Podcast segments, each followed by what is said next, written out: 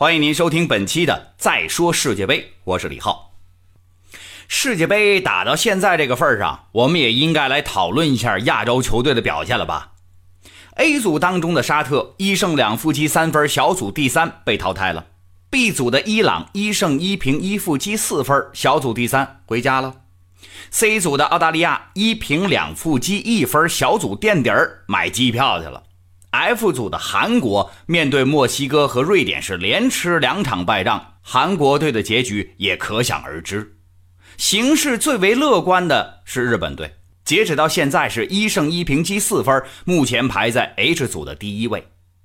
咱们再来看另外一个数据啊，代表亚洲参加世界杯的五支球队当中，沙特净胜球负四，伊朗零，澳大利亚负三，韩国呢负二，只有日本队的净胜球是。一多年以前就流传着一个段子，说欧美国家的人喜欢打桥牌，这项运动呢需要和自己的伙伴们是默契配合，目的就是要打败对手，体现出来的就是要相互合作、默契配合，善于联合作战。日本人喜欢干嘛呢？日本人喜欢下围棋，尽管这围棋是中国人发明的啊，但是呢，日本人比中国人更加喜欢这项运动。下围棋体现出来什么呢？考虑问题要从全局出发，有时候为了全局不惜牺牲局部的利益，而被牺牲的那部分呢，他也感到光荣，证明自己存在的价值了吗？这就能够体现出来，日本人追求的是整体利益，可以为了整体的利益牺牲个人利益，有全局的观念。咱们再来看一看中国人最喜欢的是什么？打麻将嘛。打麻将讲究的是盯着上家，卡着下家，还要瞪着对门。只有麻将桌上除了自己以外的那三家过不好了，那我才能过得好。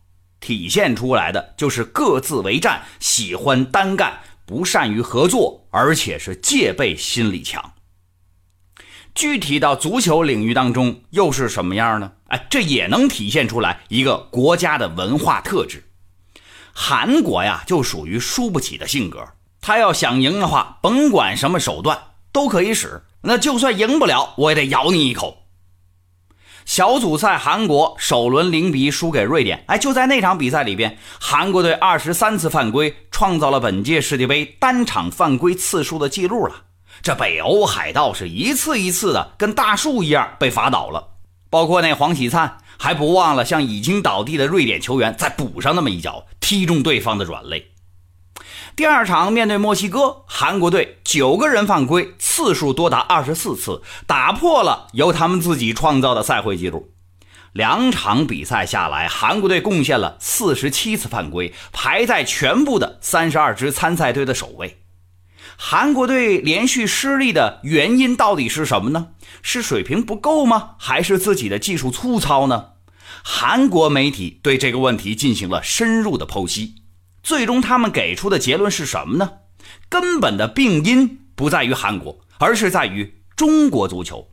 哎，这可真是人在家中坐，锅从天上来呀！啊，你凭什么让中国足球背这个锅？你凭什么这么讲呢？韩国媒体的理由是，本国国脚的水平啊，足以配得上欧洲联赛。可是呢，韩国球员近年以来太过安于现状，因为贪图赚快钱，纷纷加盟到中超这样的低水平联赛，进而造成了球技是一步一步的退化，只能靠着犯规来弥补了。我自个儿啊是抱着脑袋想了一整天啊，反正也搭着我比较愚笨啊，没想出来什么理由去反驳。谁要是聪明呢，可以帮帮我想一想哈。这说的是韩国，咱们再来说一说日本。日本属于啊，知道自己不行，不行就踏踏实实的找准一个目标，狠狠的学，这脑子死板，但是有效。日本本来它不是亚洲的传统强队。孔国韩、孔国忠也有黑色三分钟。第一次日本进世界杯决赛圈是一九九八年，从当年的亚洲不入流到现在的世界强队，令人钦佩。日本有一个从基层到职业联赛再到国家队的金字塔型的长期计划，靠着八九十年代的青少年足球的热潮，建立起来一套足球人才的梯队。目前基层足球的参与人数已经可以和棒球这个日本第一运动相抗衡了。我曾经看过一个文件，日本足协有一个2015到2020年的中期规划。这份文件从青训普及到赛事完善，还有教练培养、裁判培养、足球环境、收支规划等等等等各个方面，用大量的具体数据，全方位的介绍了日本足球在未来二十年内规划的具体实施步骤。中国足协呢？中国足协也有中长期的发展规划。中国足球中长期发展规划的文件我也看过，规划近期呢是到二零二零年。目标是加快校园足球的发展，四年以后全国特色足球学校达到两万所。中期规划到二零三零年，远期展望是到二零五零年。中远期的目标规划是二零三零年跻身于世界强队，二零五零年为世界足球做出贡献。哎，短短这么十来页文字，简洁明了，服，大写的服。不过看完以后，我感觉呢，前一篇是科学论文，而后一篇属于政府报告。实际上，在这两份规划当中，最大的一个区别是，日本足球计划的目标除了成绩之外，最重要的一个就是足球人口。五十年足球规划达到一千万足球人口，这才是真正的计划核心。日本足球另外一个核心就是技术巴西化。巴西有大量的日本侨民，这两个国家的交流非常的方便，同时又是技术流的代表，不是靠身体吃饭的打法。在被中国、韩国这些身体好、速度快的近邻欺负了很多年以后，巴西化就成为了日本足球选择的一个方向了。即使是在邯郸学步效果最差的时候，也没动摇过。从最开始到巴西取经的三浦知良。到改换国籍的三都主，再到移民回来之后的田中斗笠王，这都是日本足球巴西化的代表。青少年从足球启蒙开始，被强调的第一要务是什么？技术。即便是之后这球员身体条件发展都不一样，基础的技术层面这都是过关的。现在日本足球的风格已经从巴西化当中形成了日本风格，对比欧洲强队。单单从技术层面上来说，都不落于下风。中国足球呢？中国足球属于什么都有，也像模像样的跟国际接轨。但是啊，你不能深究，深究了一抠细节，到处走样。中国队的技战术风格是摇摆不定，今天学德国，明天学欧洲拉丁派。后天学荷兰的全攻全守，大后天学意大利的防守反击，大大后天学习西班牙的一脚出球，学来学去学成了一个四不像。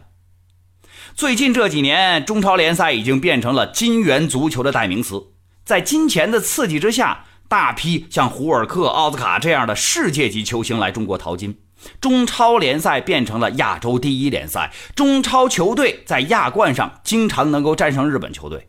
可是呢，国足的水平没有得到实质性的提高，一边是中超联赛的红火，另外一边是国足成绩的惨淡。沙特队再不济，人家好歹也是打进了世界杯，而且面对实力不俗的乌拉圭，他们在场面上也并不被动啊。如果换成是中国队啊，恐怕呀会被乌拉圭吊着打呀。虽然沙特是第一支被淘汰出世界杯的亚洲球队。但是在中国队面前，他依旧是强队，这一点我们必须要有清醒的认识。回想一下今年三月份两场中国杯的惨败比赛，以及现在打缅甸、打泰国都那么的费劲，我们还有资格去嘲笑沙特、嘲笑其他人吗？突然之间，我想起来赵本山在小品当中说过的一句话：“你上啥大道啊？你上炕都费劲啊，你。”感谢您收听今天的节目，我是李浩，明天再见。